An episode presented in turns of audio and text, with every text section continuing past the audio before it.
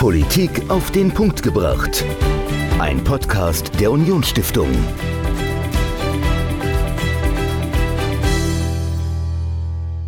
Hallo und herzlich willkommen zu einer neuen Folge Politik auf den Punkt gebracht. Ich bin Dominik, mir gegenüber ist Michael und Michael, wir feiern ja in diesem Jahr ein ganz großes Jubiläum. Wir hatten es ja schon in äh, der einen oder anderen Podcast-Folge angesprochen. 60 Jahre Élysée-Vertrag, die deutsch-französische Freundschaft. Und wir hatten eine große Veranstaltung, einen Festakt dazu äh, gefeiert im Saarrondo.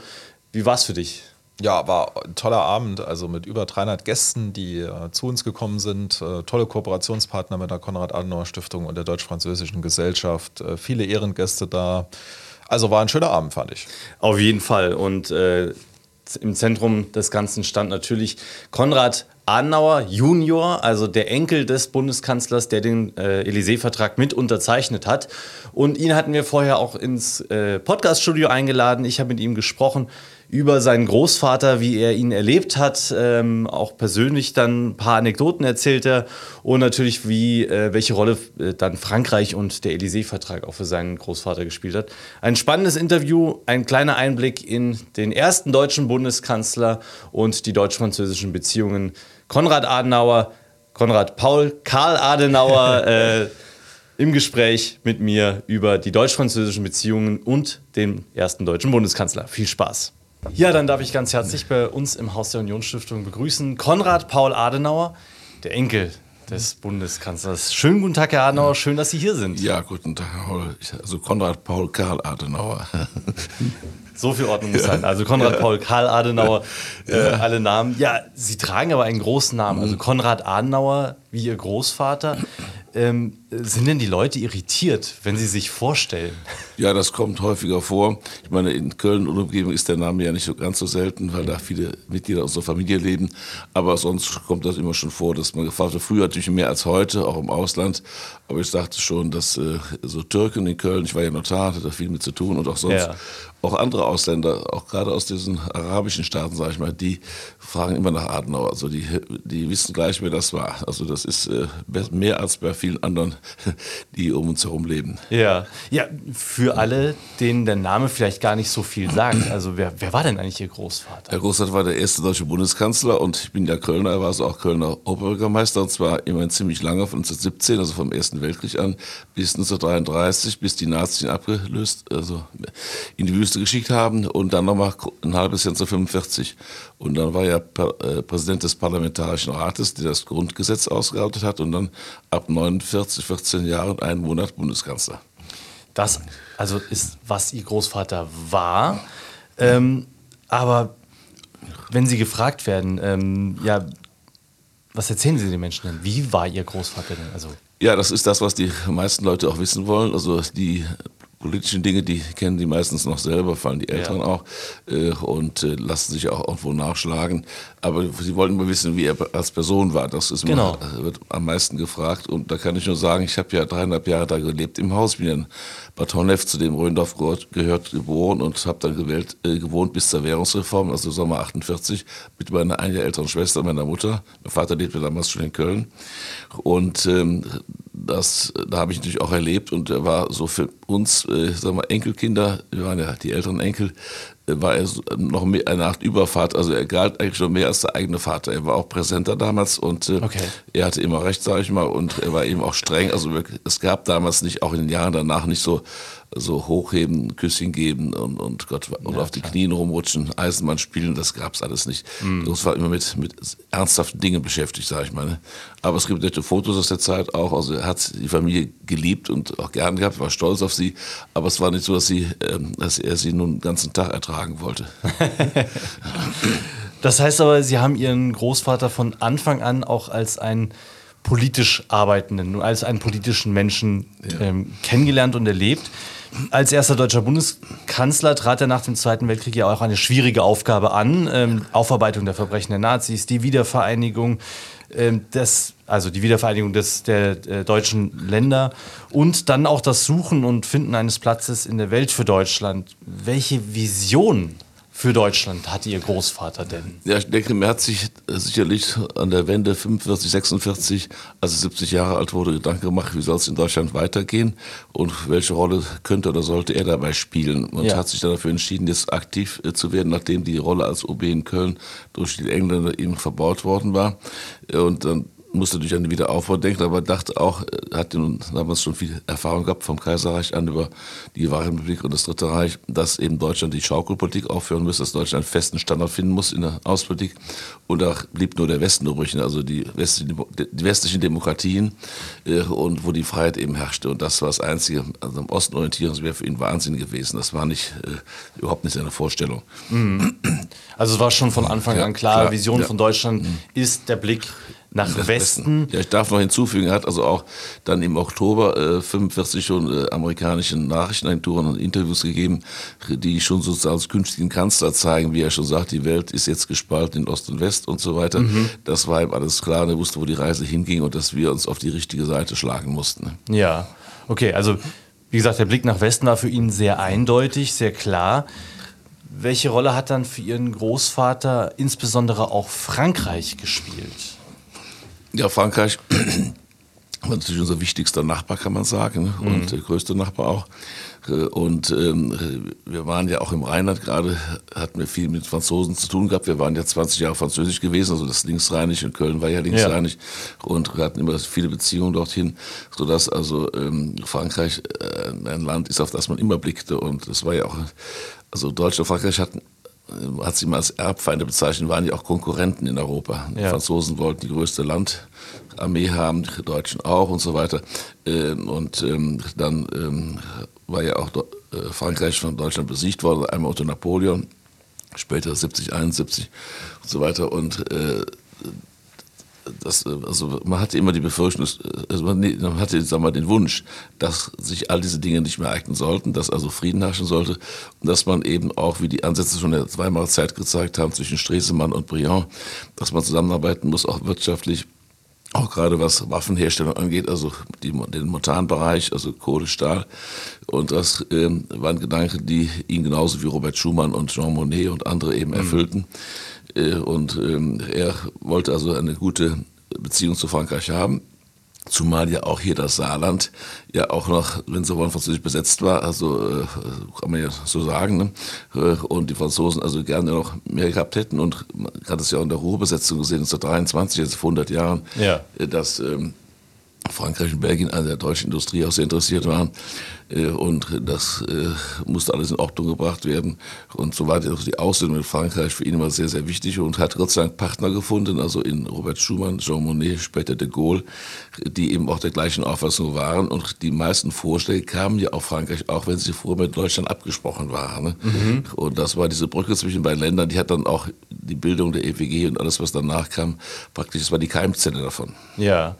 Das heißt, ähm, er hat sich sehr stark dafür eingesetzt, dass hier Beziehungen zunächst auf wirtschaftlicher Ebene, aber dann darüber hinaus auch auf äh, der, ja. der, großen politischen Bühne entstehen. Ja, das war für ihn, das hat er auch, das kann man überall nachlesen, auch gesagt, als Robert Schumann kam mit dem äh, 1950 äh, mit, äh, mit, seiner Ansprache im U-Bahn-Saal des Quai d'Orsay, ähm, da sagte er, ihm käme es als Kanzler eben vor allen Dingen darauf an, dass nicht nur auf die Wirtschaft, die jetzt vordergründig war, sondern eben auch auf diese politische Beziehung. Das war das mhm. Wichtigste. Also Politik war das Wichtigere. Das ist ja auch so oft gewesen, dass der Wirtschaft die Politik folgt. Ja. ja. War denn dann so etwas wie der Élysée-Vertrag, also ein, äh, ein fixes Dokument, das diese Beziehungen äh, fundamentiert? War es eine Frage der Zeit, bis so etwas unterschrieben wird, oder ähm, war das zu Beginn der jungen Bundesrepublik eigentlich noch undenkbar? Ich denke mir, zu Beginn war das wirklich undenkbar, äh, denn wir waren ein besiegtes Land, wir hatten ja noch viele, Untaten noch begangen, wir, waren ja in der, in der, standen in der Ecke, ne, mussten uns mhm. schämen mit Recht äh, und äh, dass einer eine Hand reicht und äh, also uns mit, auf Augenhöhe äh, ansah und behandelte, war nicht äh, sofort gegeben. Man musste also sich das erarbeiten durch auch durch Prinzipientreue und deshalb war auch die Ablehnung der Stalin-Note 1952 so, man konnte jetzt nicht nach drei Jahren sagen, jetzt machen wir was Neues. Man mhm. musste ja standfest werden erstmal und das war ihm sehr wichtig, dass man einen festen Standort hatte, auf dem man also auch stehen konnte und bleiben konnte. Und dann, wie gesagt, ähm, kamen diese Avancen, gerade von Frankreich, die so kluge Avancen waren. Und ähm, er hat das immer gesehen, eben als, ähm, äh, als ähm, für eine engere Bindung zu kommen. Vereinigte Staaten von Europa war ja ein Begriff. Aber es ist so, dass de Gaulle eigentlich noch mehr und noch wagemutiger eigentlich war äh, im Jahre 62 ja. oder noch so vor 62. Er wollte gerne eine Zweierunion machen und das gefiel dann den Bindungsstaaten, die sich dann untergebuttert fühlten, nicht gut, vor allem Holland, Belgien nicht. Und äh, Italien hat das nicht so berührt und die haben dann dagegen opponiert. Und dann war die Gultig sehr enttäuscht, dass Deutschland also sich so, sag mal, beeindrucken ließ. Ne? Und dann gab es noch die Atlantiker, äh, Schröder, Erhard und so weiter, die dann also auch Angst hatten, wir könnten die Bindung zu Amerika verlieren, was natürlich dumm war. Äh, oder dann war die Sache mit England noch, dass äh, etwas weggestoßen worden war von de Gaulle. Äh, und so ähm, war also in Deutschland die Bereitschaft zu einem Vertrag, also noch lange nicht so groß Aussöhnung, denke ich, ja. Und, äh, mhm. äh, aber und ähm, dann blieb eigentlich dieser Zweiervertrag eben, der dann im Januar 63 unterschrieben wurde, übrig. Es war eigentlich nur eine Notlösung. Es war, heißt okay. ja gar nicht Freundschaftsvertrag, heißt also deutsch-französische Beziehungen, also simpler Vertrag und heißt dann nach dem Ort, wo das herrschte, wo Élysée-Palast, der hätte ja auch Pariser Vertrag heißen können, da haben wir auch schon andere gehabt früher, mm. Élysée-Vertrag. Und es war, ähm, wie man auch nachlesen kann, ist das so, dass auch, ähm, dass es bei dem Treffen im Januar ähm, zur Unterschrift kam, das war so auch nicht vorne, von vornherein erwartet worden. Es mussten, glaube ich, Nadel und Faden noch besorgt werden und die Siegel und die Stempel, was man okay. brauchte. Das war alles so notgedrungen, weil de Gaulle drängte auf Eile. Er ja. wusste, dass der Großvater im Herbst zurücktreten würde und wollte das gerne auch ihm zu Ehren, zu seinen eigenen Ehren doch zustande bringen. Okay. Und als die im Jahre vorher, im Juli 62 in der Kathedrale von waren, hat ja de Gaulle dem Kardinal äh, von äh, Reims gesagt, dass er gekommen sei mit dem Großvater, um die deutsche Freundschaft zu besiegeln. Also war für ihn, er wollte einen Schlusspunkt setzen, sagen, jetzt ist die Aussöhnung da, jetzt fängt Freundschaft an. Nach der Aussöhnung, so ist dann auch gemacht worden und hat ja dann auch sehr lang gehalten, bis heute. Ach, absolut. Ähm, das, da höre ich aber heraus, dass es eine sehr intensive Beziehung durchaus gegeben hat zwischen ihrem Großvater, Konrad Adenauer, und Charles de Gaulle, dem ja. französischen Präsident. Hat Ihr Großvater denn etwas über de Gaulle mal erzählt, äh, wenn er den getroffen hatte? Oder? Ja, es war ja so, de Gaulle war nur durch und durch General. Er wurde ja, frag ich mich noch, nicht mehr Präsident, der wurde immer Le General genannt, der Sohn immer L'Amiral genannt äh, und äh, durchaus meistens Uniform. Großer war ja mehr ein Zivilist äh, und äh, de Gaulle war zehn Jahre jünger als er, noch mehr als zehn Jahre, also 14 Jahre jünger. Ja. Äh, nee, nee, nee, einige, so finde ich, also einige, mehrere Jahre jünger. Und ähm, er hat ja die Befürchtung gehabt, der Große, dass nach dem, was man erreicht hatte schon mit Montanunion, mit EWG, dass das der de Gaulle zerschlagen würde, sagt, jetzt bin ich mal da und ich sehe das ganz anders und hat ja auch immer schon eben sein äh, Exil in Colombey schon dagegen gewettert, immer gegen die ganzen Verträge und dachte, jetzt geht mhm. alles in die Brüche, was wir erreicht haben. Und dann kam das, die Begegnung im 58 mit ihm und das war wie man sagt auf Französisch, ein Coup de Foudre. Äh, und äh, die beiden mochten sich urplötzlich und waren voneinander angetan. Und dann ähm, hat Russ natürlich auch, äh, also gegen de Gaulle durfte man bei ihm nie was sagen, waren wir noch kleiner. Okay. Wir konnten nur zuhören, wenn er mit seinen Kindern und Schwiegerkindern sprach.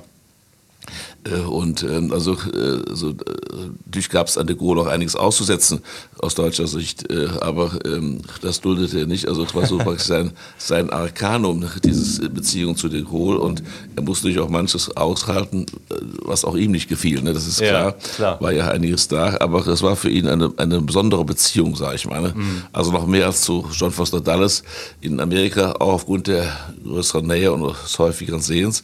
Und das war eben Glück für beide Länder, für beide Seiten. Ne? Und, aber er hat, wenn Sie von Erzählen oder nach Erzählen fragen, ähm, also er hat, wusste immer genau, wann er wo was sagte, also er hat sich eigentlich nie verplappert, sagen wir so. Weil die konnte ja leicht was sagen, was dann irgendeiner weitertrug. Und ja, man weiß ja nie, wie es läuft äh, und dann ist es dann in der Welt. Und äh, da hatte er sehr, war er sehr vorsichtig. Nur nach seiner Amtszeit, da dann schon etwas freier erzählt, auch über Kennedy, über den Papst und alle möglichen Leute, äh, aber auch in seinen Memoiren, die ja dann erschienen sind nach seinem Abgang als Kanzler, da hat er, was zum Leidwesen vieler Kritiker, also wenig über seine Beziehungen gesprochen mm. zu äh, gewissen Leuten oder seine Erfahrungen. Seine, er hat wenig beurteilt, mehr ein Tatsachenbericht, also wie es war, aber nicht so, wie die Leute waren. Ne? Und das mm. ist natürlich das, was auch uns als Laien dann auch am meisten interessiert. Wie waren sie denn? Die Bilder kennen wir ja alle, ne? aber Bericht, aber man wissen, wie sie so menschlich waren. Ne? Ja, der berühmte Blick hinter die Kulissen ja, hat er nicht gegeben. Oder Schlüsselloch auch nicht. genau. Ja. Ähm, Aber da höre ich raus, dass äh, ihr, ihr, Vater zum einen äh, an de Gaulle nichts hat kommen lassen, dass ihm das sehr, sehr wichtig ja. war, die Beziehung zu Frankreich. Wurde das denn auch kritisch gesehen? Also wurde seine Frankophilie auch ähm, kritisiert oder wurde er dafür sogar angefeindet? Ja, doch, äh, ja, also nicht ganz, nicht in sehr starkem Maß, aber das schon, das weiß ich aus meiner äh, Zeit noch, äh, dass viele nicht so voll konnten, gerade eben aus der eigenen Partei auch einigen, die okay, ja. das geht zu weit und wir brauchen den Schirm, den Sicherheitsschirm der Amerikaner, wie das mhm. heute auch noch der Fall ist. Und der de Gaulle mit seiner Force de Frappe, seiner Atombewaffnung, das war, das war uns nicht so, also einerseits war es nicht ganz grau, andererseits macht man sich auch lächerlich drüber, was will der mit seinen paar Mirage-Düsenjäger und Atombomben, das ist doch Quatsch, ne? Das äh, haben die Russen doch viel mehr und so. Gut, er hat aber immer gesagt, die Amerikaner sind 1000 Kilometer weg äh, vom Atlantik auf der anderen Seite und wenn irgendwas kommt, dann müssen wir uns Europa auch wehren können. Also die Idee von ihm war nicht schlecht, dass wir, das gilt ja heute noch, noch verstärkt, dass wir uns selber wehren können müssen. Ja, ne? ja. Und dazu wollte eben auch beitragen. Ne? Und dann war es so, dass ähm, auch mein Vater schon mal also sagte, wenn dann auch in der Zeit, äh, als de Gaulle dann noch präsent war und Russland schon im Ruhestand war, die Zeit zwischen 67 und 69, dass dann auch viele Sachen so mit de Gaulle passierten, wo er sagte, na, siehst du wohl, da haben wir es und so. Also, dass man sagte, da ist doch einiges, äh, was sieht er falsch.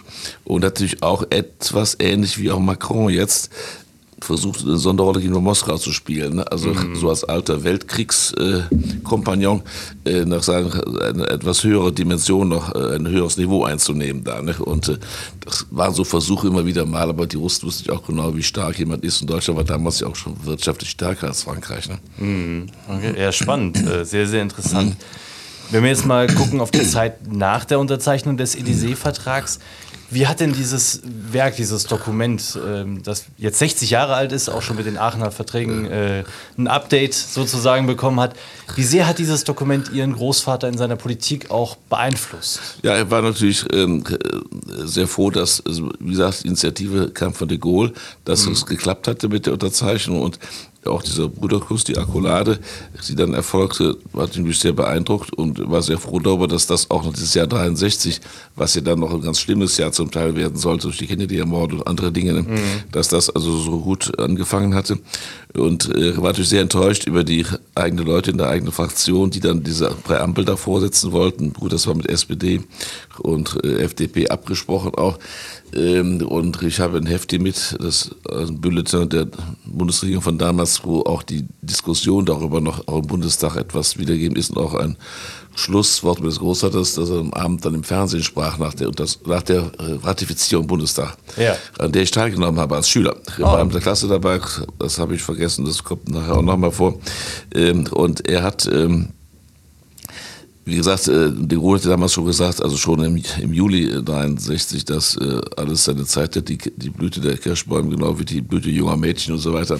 Und er hatte schon fast gedacht, das ist jetzt gestorben durch diese Präambel. Ne? Ja. Die hat ja dann diesen einmaligen Charakter versucht zu entwerten. Ne? Das waren so die Zwerge, die an den Riesen gerne zupfen wollten. Ne? So ja. wie bei Gulliver ne? und Lilliputland. Ne? Aber es hat dann, wie gesagt, die Zeit überstanden, dann kam auch der Jugend, äh, das, der Vertrag aus Deutschland Jugendwerk zustande noch in dem Sommer und hat Russland noch erlebt, wie dann eben auch die Region hinter ihm mit äh, Erhard und Kiesinger, wie die auch wieder diese Ministertreffen abhielt. Das lief ja damals alles dann auch regelmäßig an und durch und er selber ja auch dann noch häufiger in Frankreich war. Ne? Also hat das noch beobachtet und begleitet, war froh, dass das ähm, nicht irgendwie ad acta gelegt wurde. Hm. Sehr spannend wenn wir jetzt mal gucken, Ihr Großvater hat den Krieg miterlebt, Ihr Vater ist auch in der Generation, die den Krieg miterlebt haben. Sie sind 1945 geboren. Das heißt, Sie haben, Sie sind aufgewachsen im Frieden, ja. in einem vereinigten Europa äh, und haben auch den Prozess der Einigung Europas ja, beobachten doch, können. Sehr gut. Ja, wir waren ja auch durch den Vater, der auch immer in der CDU war seit 46, also äh, ja.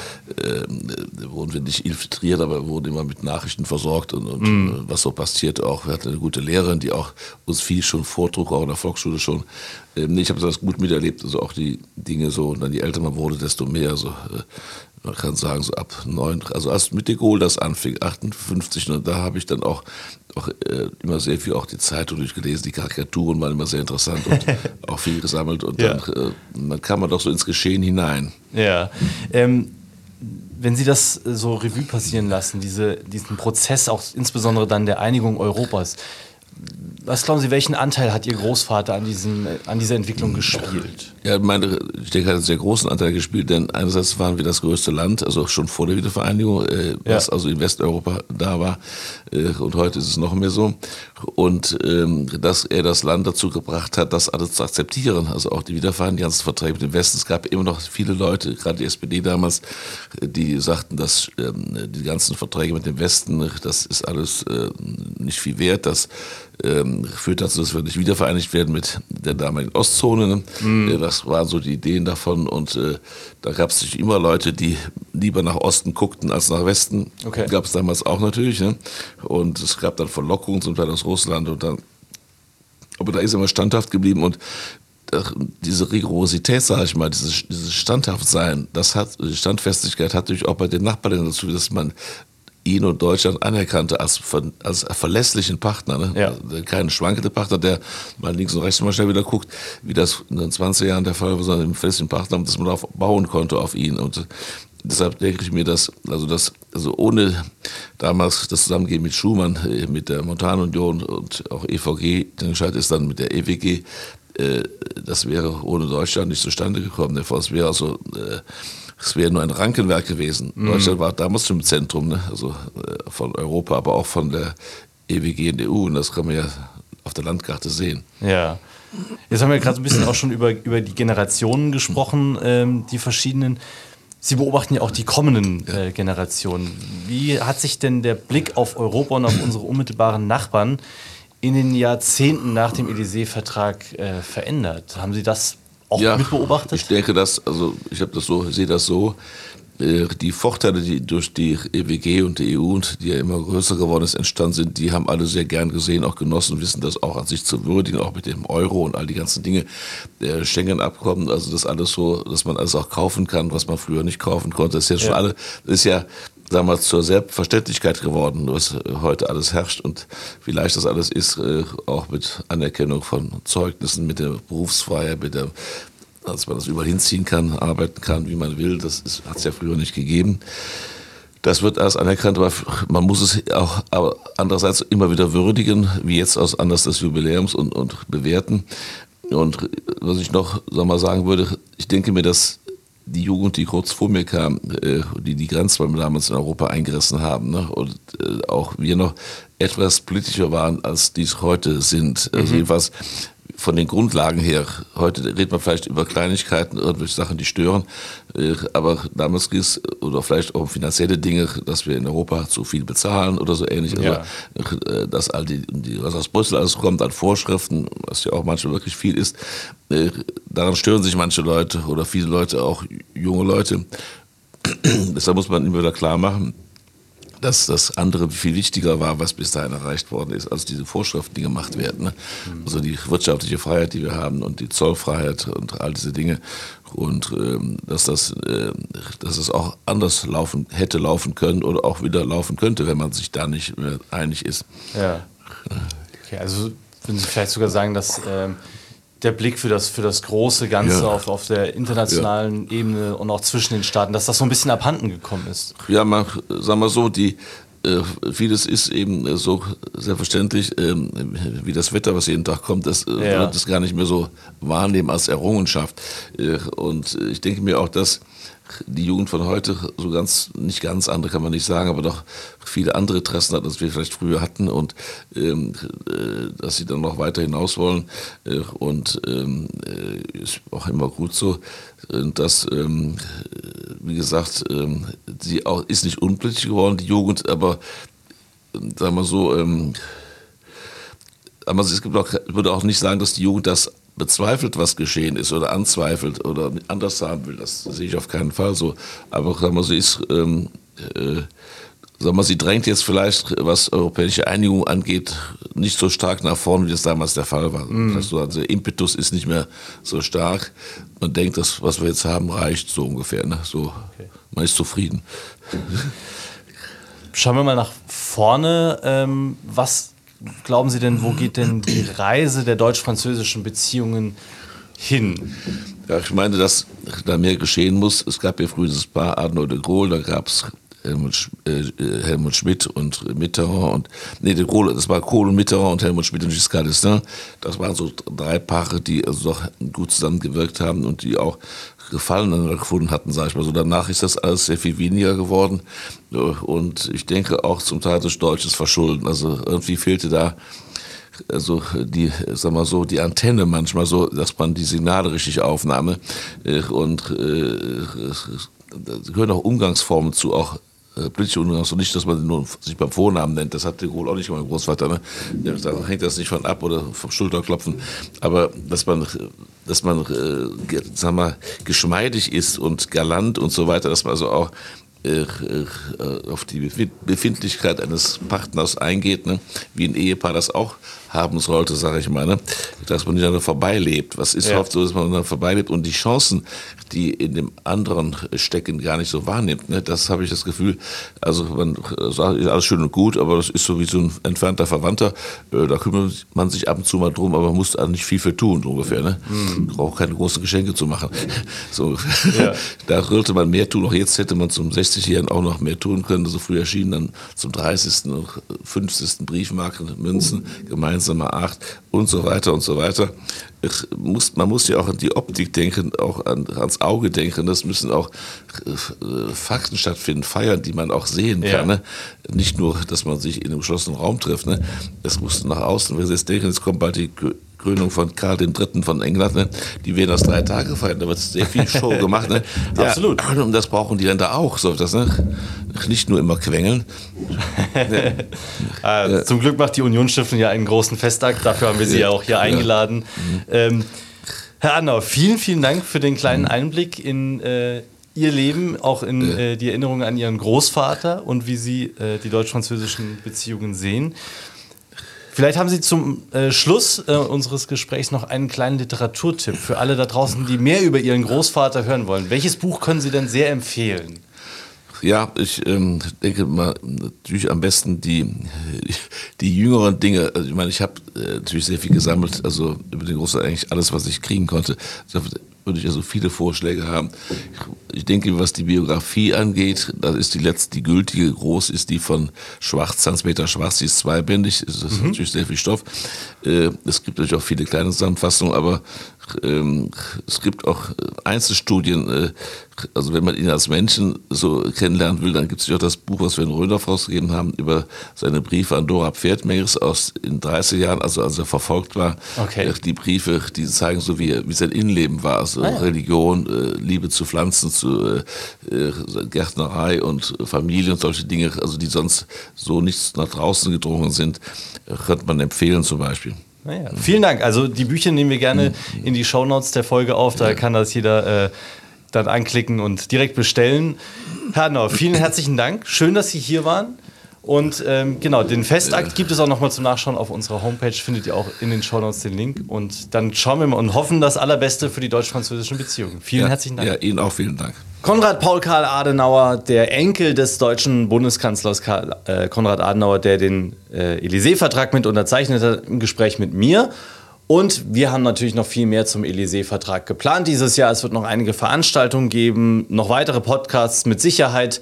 Und äh, Michael, was ist denn für dich so besonders an der deutsch-französischen äh, Freundschaft? Was, wo sagst du, ähm, das finde ich so gut und das müsste eigentlich noch äh, besser werden? Also ich glaube, das Thema Städtepartnerschaften muss man nochmal angehen. Okay. Ähm, also es gibt ja viele Gemeinden und Städte, die eine Partnergemeinde in Frankreich haben. Und äh, ich glaube, da ist noch Potenzial und das sollten wir ausbauen, weil ich finde, bei der deutsch-französischen Freundschaft, da sollten die Begegnungen mit Menschen im Vordergrund stehen und das ist wirklich ein Vehikel, um das zu fördern da werden wir auch jeden Fall auch ein Auge drauf haben und äh, ja, vielleicht auch zu dem Thema nochmal was machen. Wir hatten ja letztes Jahr schon mal ein äh, Seminar zum Thema Städtepartnerschaften nochmal mobilisieren. Also eines der vielen, vielen Themen, die wir in diesem Jahr behandeln werden. Wenn ihr Ideen habt zum deutsch-französischen, äh, zu deutsch-französischen Freundschaft, zu deutsch-französischen Beziehungen, wie gesagt, da würde ich gerne auch noch mal mehr wissen. Also seien es die Handelsbeziehungen, seien es äh, Lehrpläne, also die, die Hochschulpolitik zum Beispiel auch. Schreibt uns doch podcast.unionstiftung.de. Wir freuen uns auf eure Rückmeldungen, nehmen das gerne mit und versuchen es umzusetzen. Und ihr hört es dann wieder hier bei Politik auf den Punkt gebracht. Und wir hören uns dann in der nächsten Folge wieder. Bis dahin. Ciao. Politik auf den Punkt gebracht. Ein Podcast der Unionsstiftung.